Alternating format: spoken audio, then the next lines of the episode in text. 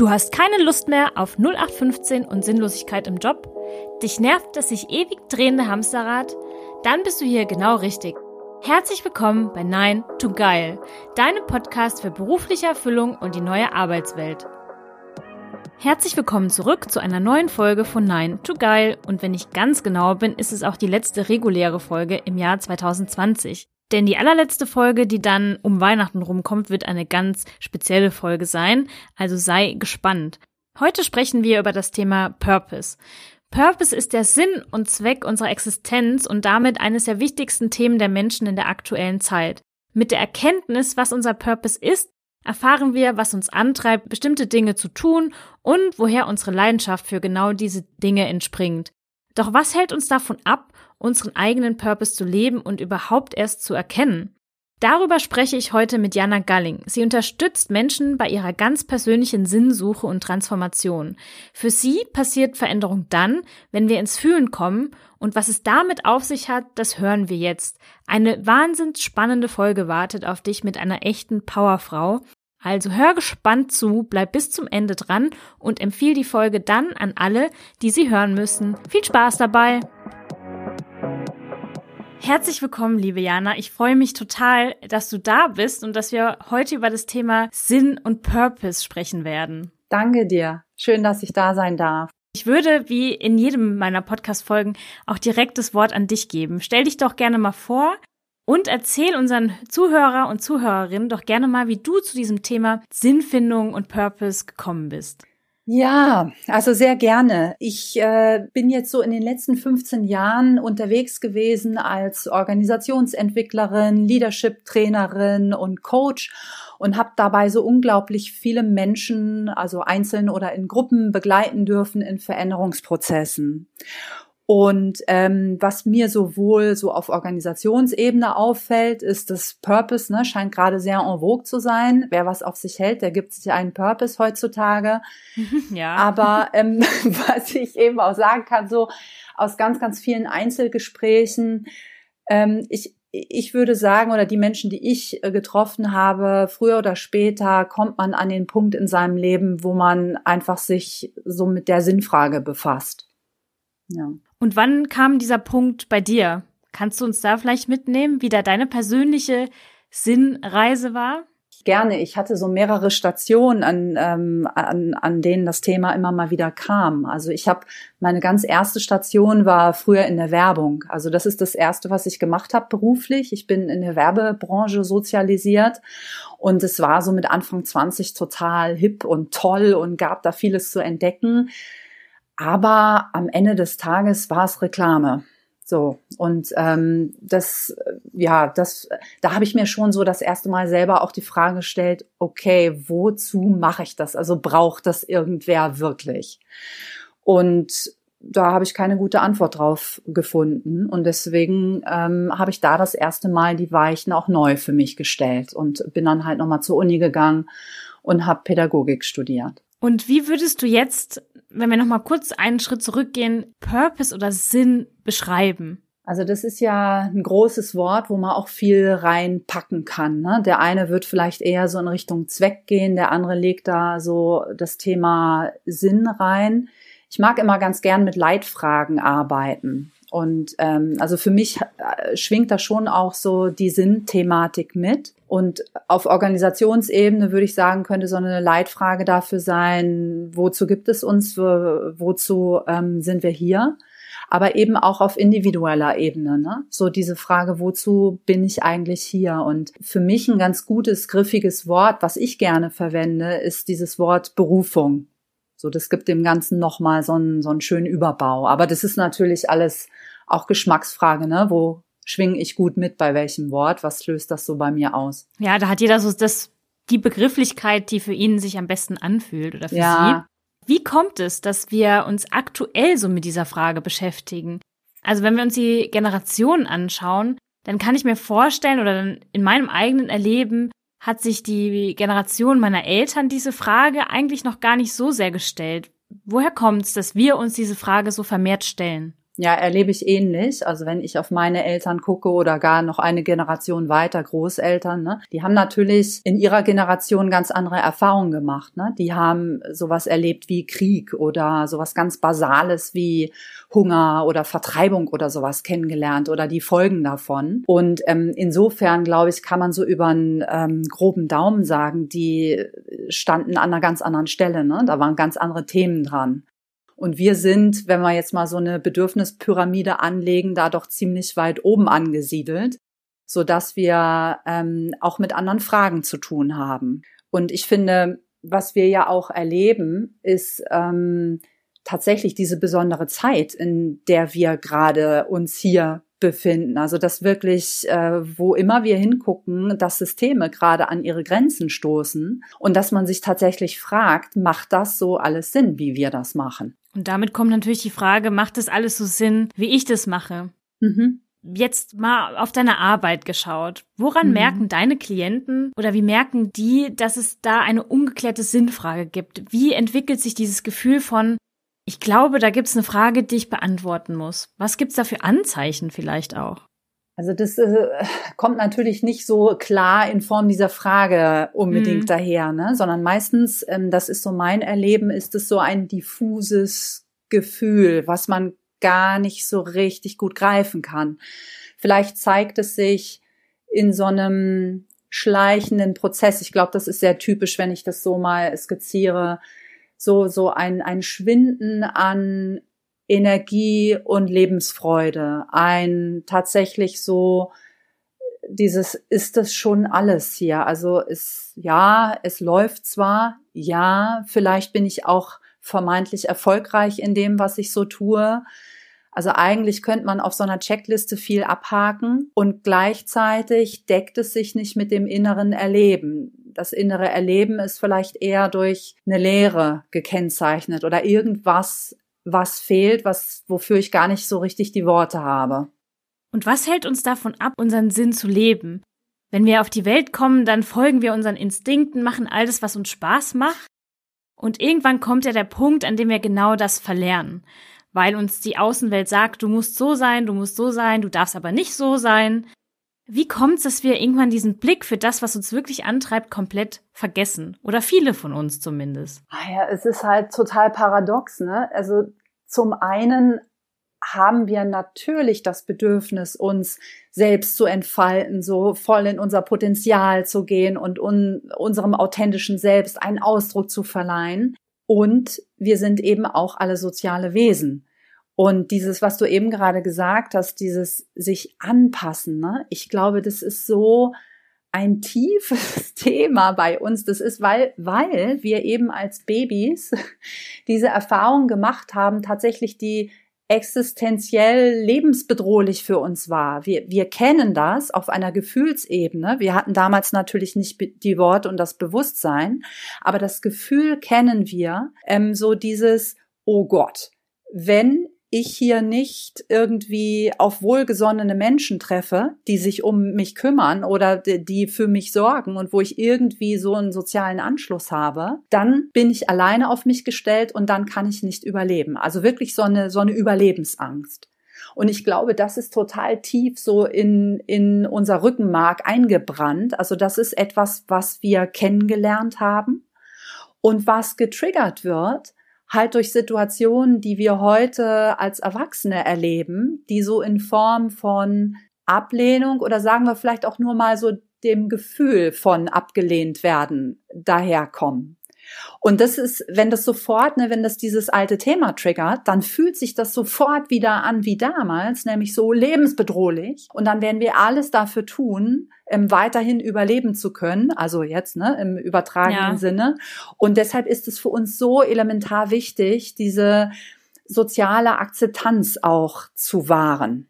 So, das ist, ähm, es ist eine Balance zwischen diesen beiden Bedürfnissen und es ist etwas Dynamisches, was ich immer wieder neu ähm, mit mir aushandle. Kannst du da ein Szenario aufmalen, wie das dann aussieht, wenn ich im Job bin und lebe meine Berufung, wie du sie nennst, oder meinen Sinn einfach nicht? Kannst du da mal aufmalen, welche Konsequenzen genau das haben kann? Also Ich glaube, eine Sache sollten wir, oder sagen wir mal so, ich glaube, Beruf ist ein Feld, in dem wir unseren Sinn, unseren Purpose, unsere Berufung leben können. Das, und das ist super toll, wenn ich das finde, wenn ich irgendwie die Chance habe, das in meinem Beruf zu finden. Und das ist nur eine Variante, um da mal so den Druck rauszunehmen, ne? dass irgendwie der Job das alles für mich leisten mhm. muss. Ich glaube, es gäbe durchaus auch die Variante zu sagen, ach, ich habe meine Berufung für mich gefunden, die liegt in einem ganz anderen Feld und ich habe irgendeinen bezahlten Job, ähm, der für mich total okay ist und ich habe gar nicht den Anspruch, dass ich die Berufung in meinem Beruf finde. Also auch das ist möglich und kann äh, mich zufrieden und erfüllt machen. Das, das glaube ich schon. Wie nimmt man sich diesen Druck raus? Weil gerade in der heutigen Zeit heißt es ja immer und überall, du musst deine Berufung finden, was ja mhm. manchmal ein sehr großes und sehr druckbelastetes Wort auch ist, zu sagen, okay, ich muss jetzt meine Berufung im Job finden und ich muss was finden, was Spaß macht und mit dem ich irgendwie durch die Welt reisen kann.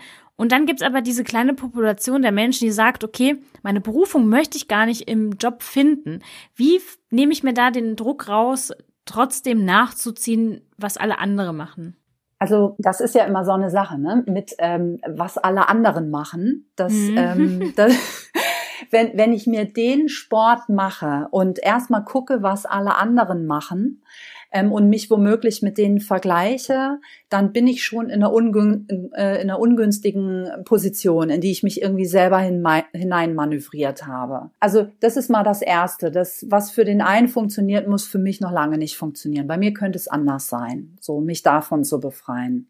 Und das andere ist eben auch überhaupt alle Sätze so mit müssen. Ne? Ich muss jetzt meine Berufung finden. Ja, pff, wer sagt das? Vielleicht musst du das gar nicht. Wie wäre es, wenn du das nicht musst? So, ich glaube, das darf Spaß machen. Das darf leicht sein. Also man darf sich in so einen ähm, Zustand begegnen von, oh wow, ich schau mal, was da für mich drin ist.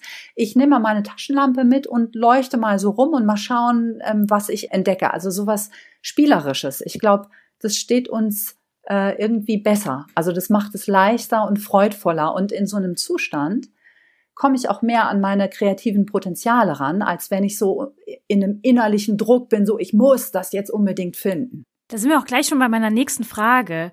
Wenn ich jetzt das Gefühl habe, wie du es eben so schön beschrieben hast, dass man so eine innere Leere fühlt und man weiß gar nicht so genau, woher diese kommt, weil eigentlich ja alles okay ist, wie kann ich da vorgehen, um mich dieser Sinnfrage oder dieser Antwort auf die Frage zu nähern? Also der, der Wunsch ist ja immer so nach Klarheit, ne? Oder äh, am besten soll da jemand kommen und mir das irgendwie sagen, was jetzt das Richtige ist oder ob es das ist, ob, ähm, mhm. ob ich die berechtigte Erwartung haben darf, dass da noch mehr für mich drin ist und so. Und ich meine, das ist ja so banal, äh, wenn ich das gleich sage, aber ich bin im Begriff zu sagen, ja, das kannst du natürlich nur für dich selber herausfinden.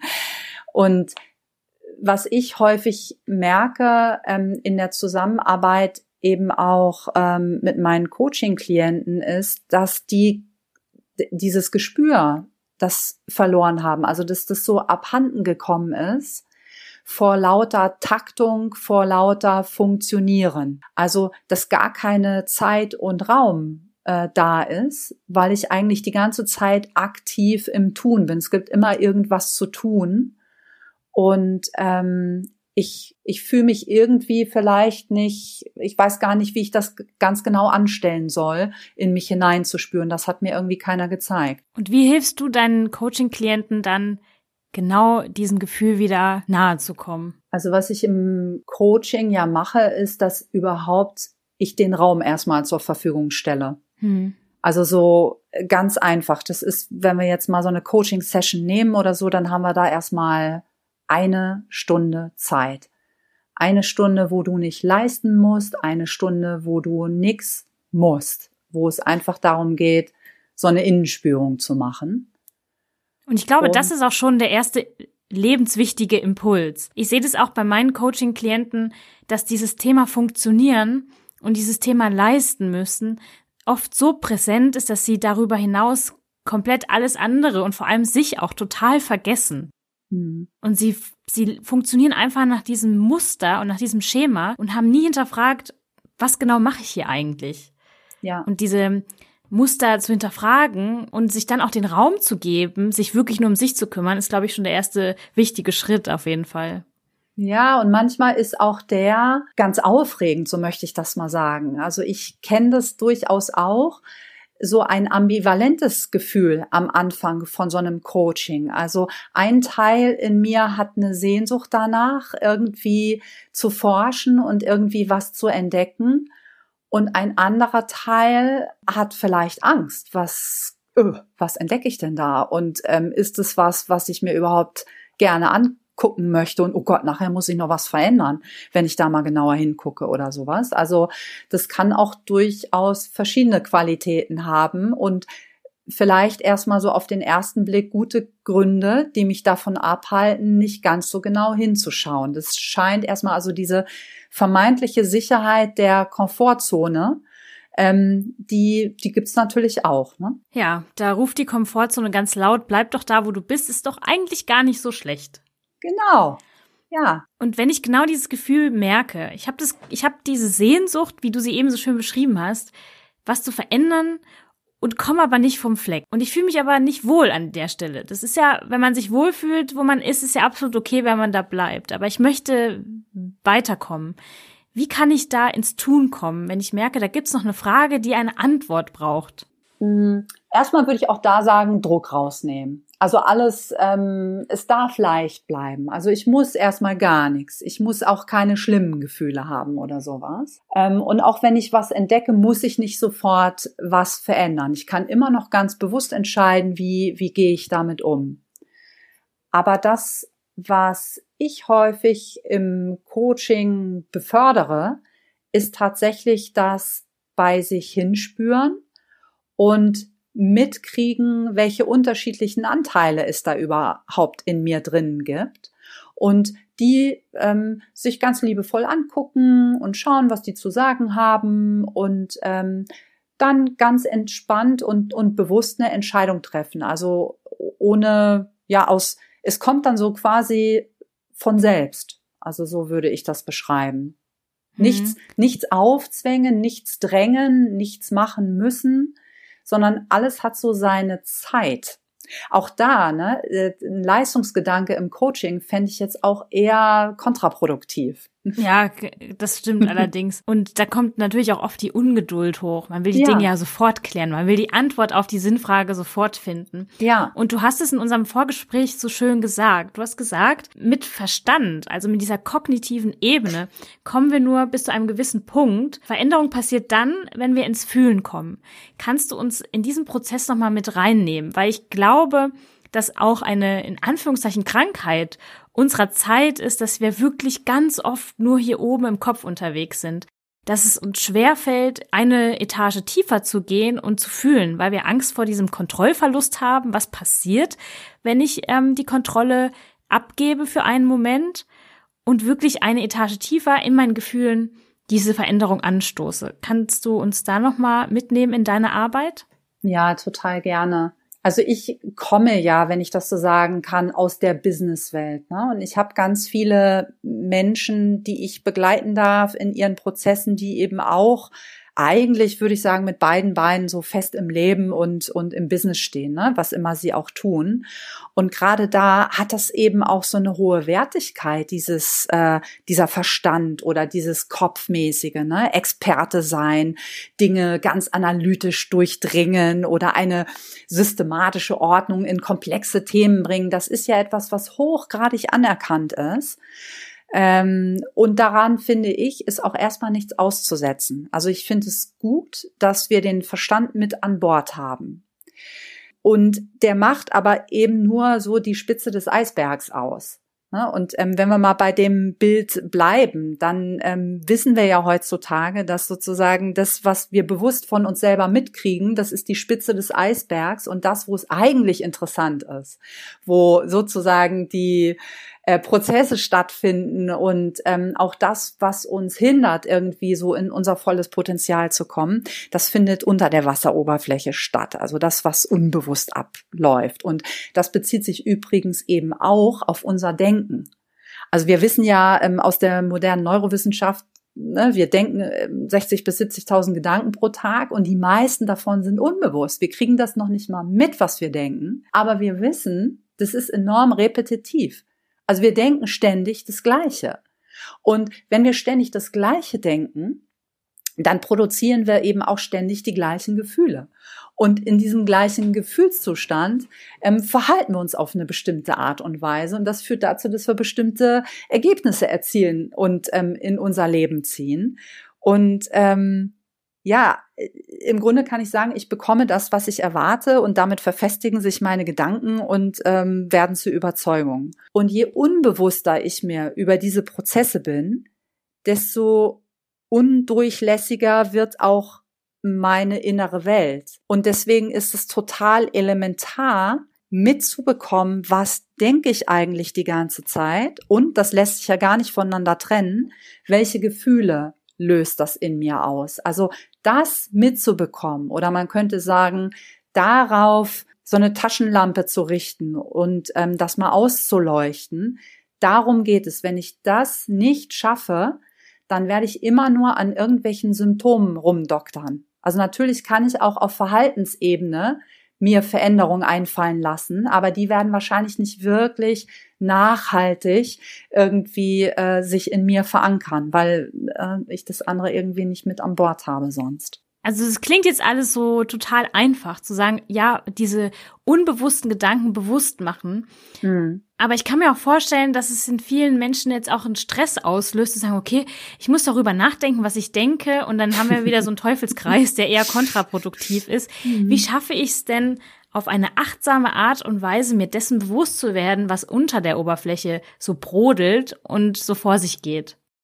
Erstmal muss ich das ja nicht alles komplett sozusagen alleine machen. Ne? Also ich, also es ist eine Möglichkeit, sich natürlich hinzusetzen und irgendwie mitzukriegen, zum Beispiel in der Meditation oder sowas, ne? Wie, was sind eigentlich meine Gedanken? Ah, interessant. Jetzt habe ich schon wieder das gedacht. Ah, okay, lass ich mal vorbeiziehen. Ich identifiziere mich nicht mit dem Gedanken und so weiter und so fort.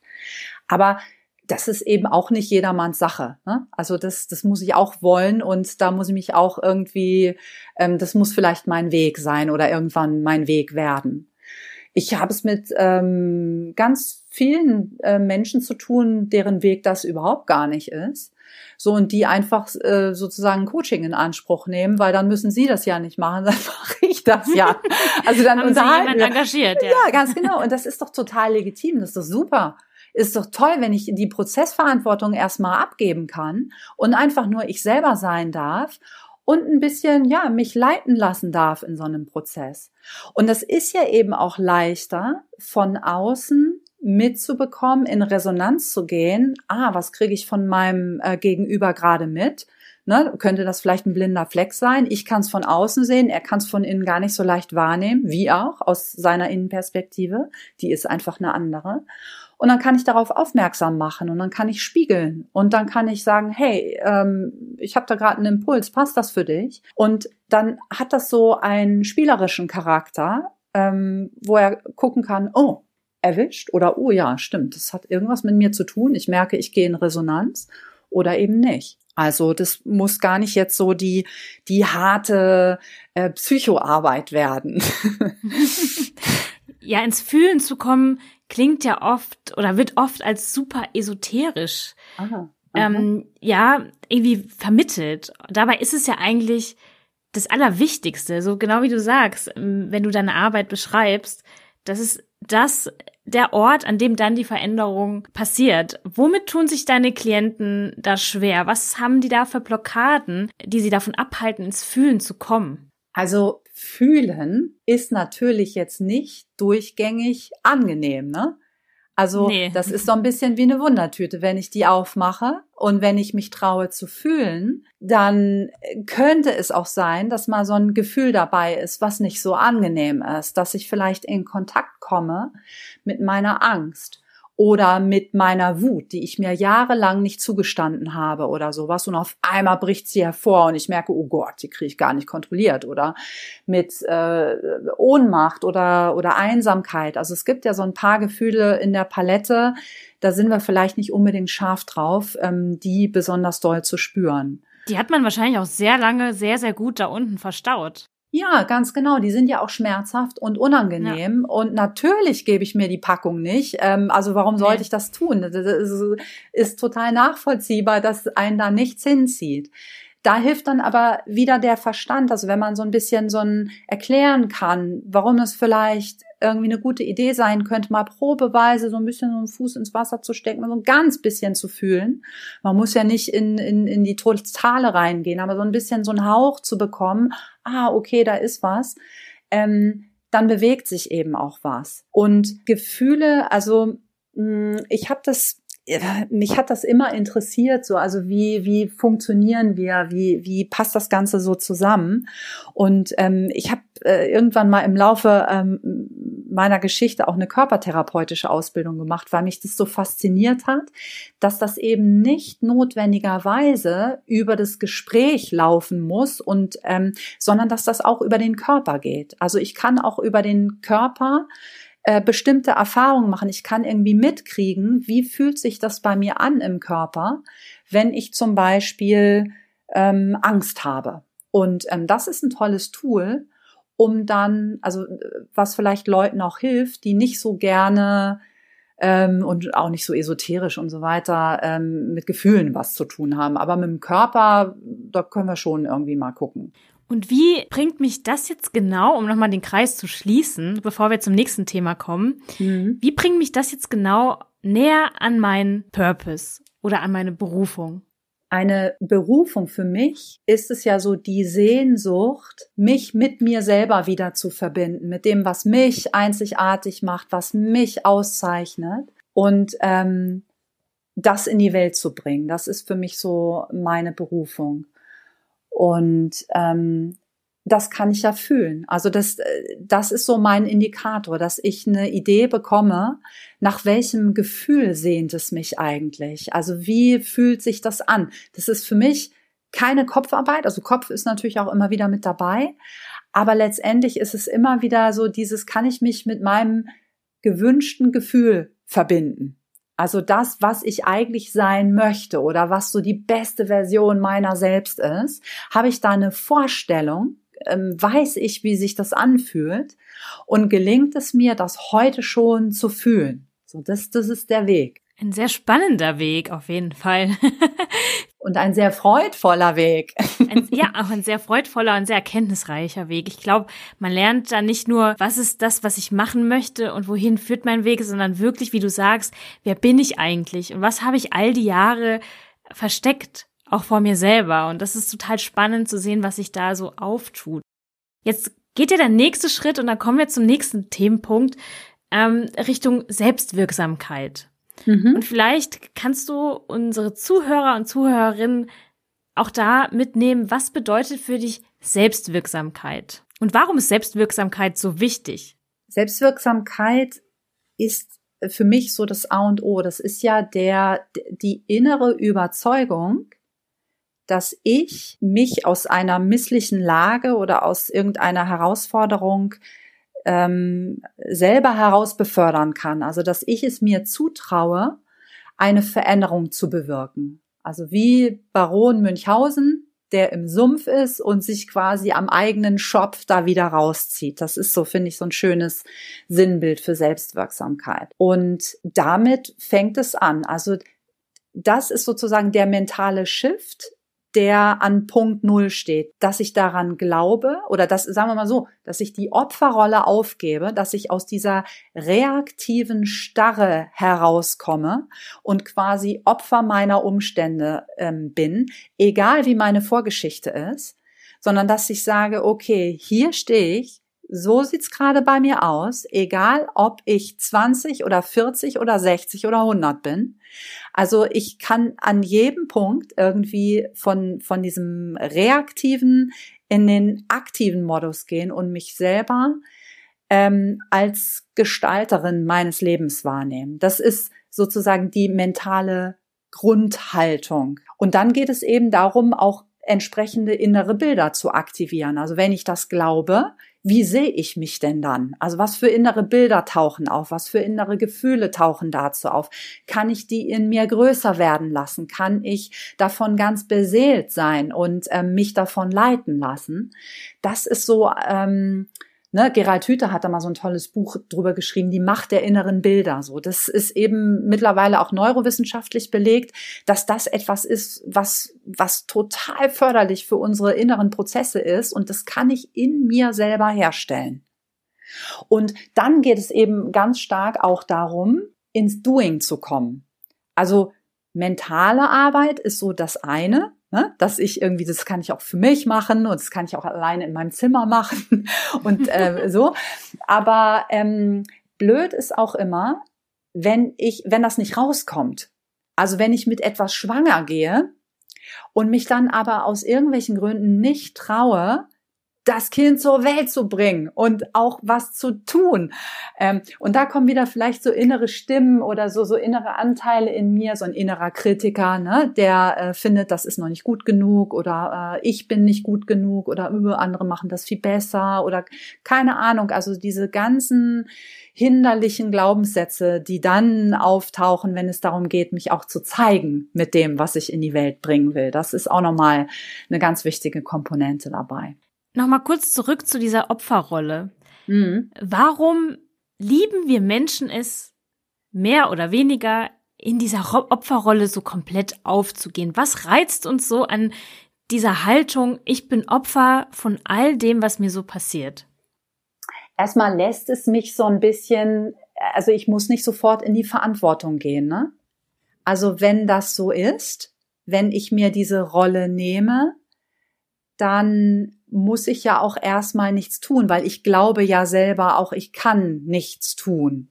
Und dahinter steckt eben eine Angst, ne? Also ähm, einfach Selbstzweifel und häufig auch Unsicherheit. Also wirklich ja, so mangelndes Vertrauen in mich selbst, dass ich ähm, selber schon gestalten könnte.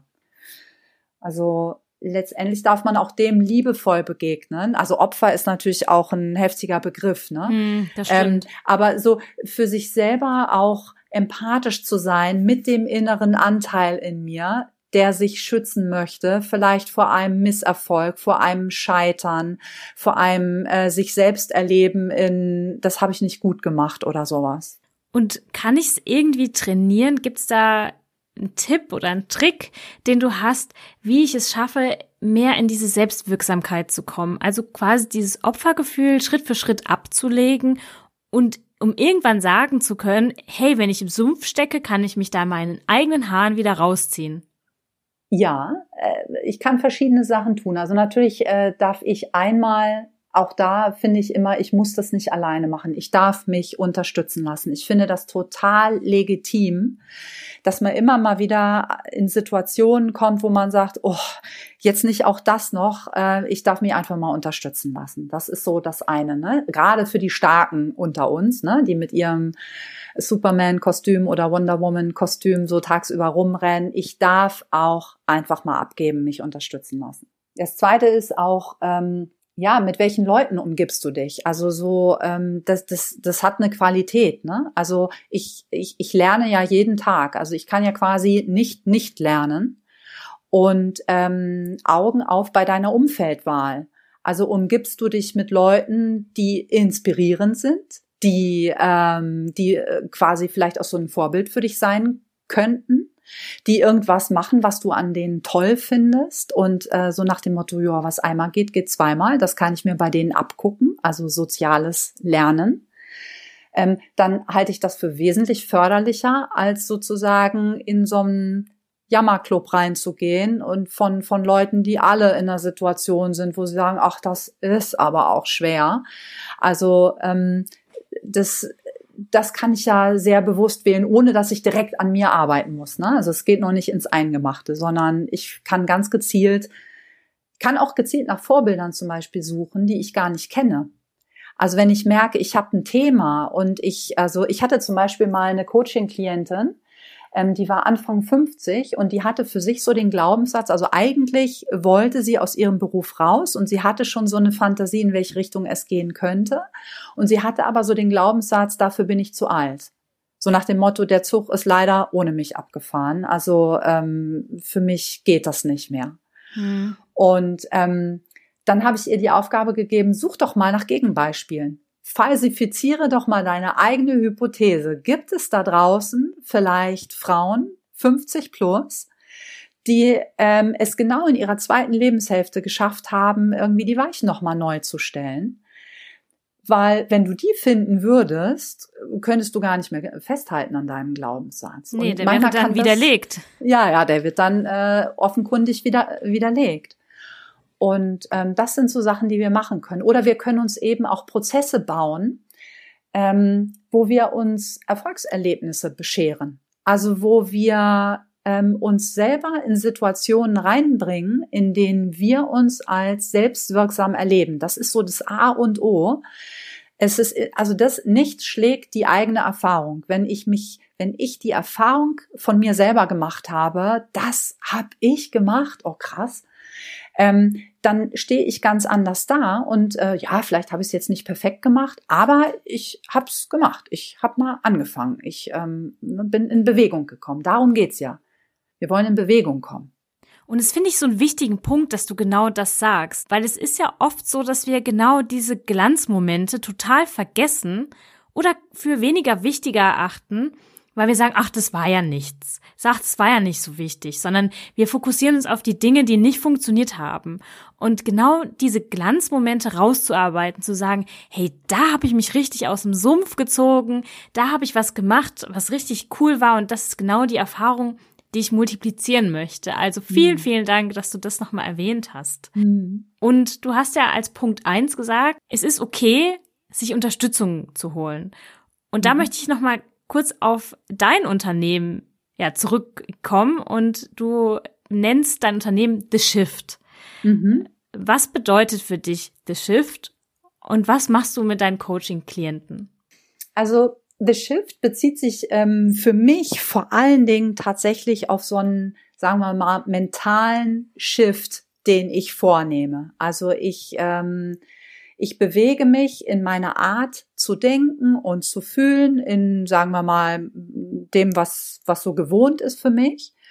Und ähm, wenn wir im Coaching miteinander arbeiten, dann geht es immer darum, irgendwie das zu erweitern, also mehrere Handlungsmöglichkeiten ähm, für sich zu entdecken und sich auch selber ähm, ja ganz neu und ähm, mit so einer gesteigerten Selbstwirksamkeit zu erleben und diesen Shift eben zu machen in so, ja, entweder vom, vom Opfer zum Gestalter oder von ganz okay zu erfüllt und glücklich. Also darum geht es mir. Spannend. Ich verlinke alles zum The Shift und zu dir natürlich in den Folgennotizen. Das heißt, wenn sich irgendjemand jetzt total angesprochen fühlt von Jana und ihrer Arbeit, kann er durch diese Kontaktinfos sehr gerne mit dir in Kontakt treten. Und ich habe jetzt noch eine allerletzte Frage, weil sich der Podcast ja auch so mit der neuen Arbeitswelt beschäftigt. Und wenn wir nochmal zurückkommen auf das Thema Purpose, gibt es in deiner Ansicht irgendwas, was Arbeitgeber tun können, um Arbeitnehmern zu helfen, diese Sinnfrage für sich persönlich zu beantworten? Also ich finde es immer schwierig, diesen Anspruch, jemand anderem Sinn geben zu wollen. Sondern ich glaube, was ein Arbeitgeber tun kann, ist für sich selber klar haben, wofür stehen wir, wer sind wir, ähm, wozu gibt es uns, was ist unser Beitrag und darüber klar zu sein. Und dann werden sich Leute angezogen fühlen, die sagen wir mal, auf einer ähnlichen Schwingung unterwegs sind und vielleicht, wenn wir diesen Begriff Purpose jetzt bemühen wollen, die ähm, dann ähnlichen Purpose in sich verspüren. Und dann ist es sozusagen ein ganz natürlicher Prozess, dass die sich auch für mein Unternehmen interessieren. Schwierig wird's ja immer, wenn ich Purpose als Unternehmen jetzt so als ähm, äh, hippe Maßnahme im Employer Branding so für mich entdeckt ja, habe. Ja, das coole hippe Wort der Neuzeit, was dann genau. so oberflächlich behandelt wird und nie in die Tiefe geht. Ja, oder wo mir dann im Bewerbungsgespräch Sachen versprochen werden, ähm, die aber mit der Realität nichts zu tun haben ja. und ähm, wo einfach äh, ja, wo es eher so so einen werblichen Aspekt hat und das ähm, das ist ja nur eine Frage der Zeit, bis das auffliegt sozusagen, ne? bis äh, der Mitarbeiter dann merkt, ach, äh, das erlebe ich hier ganz anders. Und ähm, ich glaube, das zahlt sich einfach nicht aus. Also echt sein authentisch sein, sagen, wofür man steht. Also eigentlich ganz normal. Ja, das ist in der Tat eigentlich für normal zu erachten. Aber ich glaube, da hakt's bei vielen, vielen Unternehmen noch, weil sie eben sich versuchen, total hip zu verkaufen und suchen sich die Werte raus, die nach außen total cool klingen, stellen sich aber nie die Frage, leben wir diese Werte wirklich? Und dann kommt dieser Teufelskreis, ich ziehe dann Menschen an, die genau diese Werte haben, die merken dann irgendwann, hier werden die Werte nicht gelebt und dann kommt diese Unzufriedenheit. Ja. Und so schließt sich dann der Teufelskreis leider wieder. Also ich finde es auch ungünstig, also ich, ich sag mal so, es braucht keine Hochglanzbroschüre. Ich nee. brauche, also Werte habe ich sowieso ob ich die jetzt aufschreibe oder nicht. Die sind ja sowieso da und die sind auch spürbar. Und deswegen braucht es auch keine Initiative, um die auszuloben und, und auf eine Hochglanzbroschüre raufzudrucken. Also, sondern auch da, ähm, ich, ich habe die und die Frage ist, wie wahrhaftig bin ich damit im Kontakt? Ein sehr wichtiger Schlusssatz und ich möchte dir, liebe Jana, herzlich danken für ja, deine Offenheit und deine Worte und deine Erklärungen rund um das Thema Purpose, Selbstwirksamkeit und dass du uns mit in deine Arbeit mitgenommen hast. Also vielen, vielen Dank. Total gerne. War mir eine Freude. Was für eine echt, echt coole Folge. Und spätestens jetzt gibt es keinen Grund, dich nicht auf die Suche nach deinem eigenen Purpose zu machen, solltest du ihn noch nicht gefunden haben. Weitere Infos zu Jana findest du wie immer in den Folgennotizen. Und falls du dich jetzt in deinen wohlverdienten Weihnachtsurlaub machst, bleibt mir nichts anderes zu sagen als Danke. Danke, dass du diesen Podcast hörst und mir hoffentlich weiter als Hörer erhalten bleibst. Happy New Year und Merry Christmas, falls du Weihnachten feierst.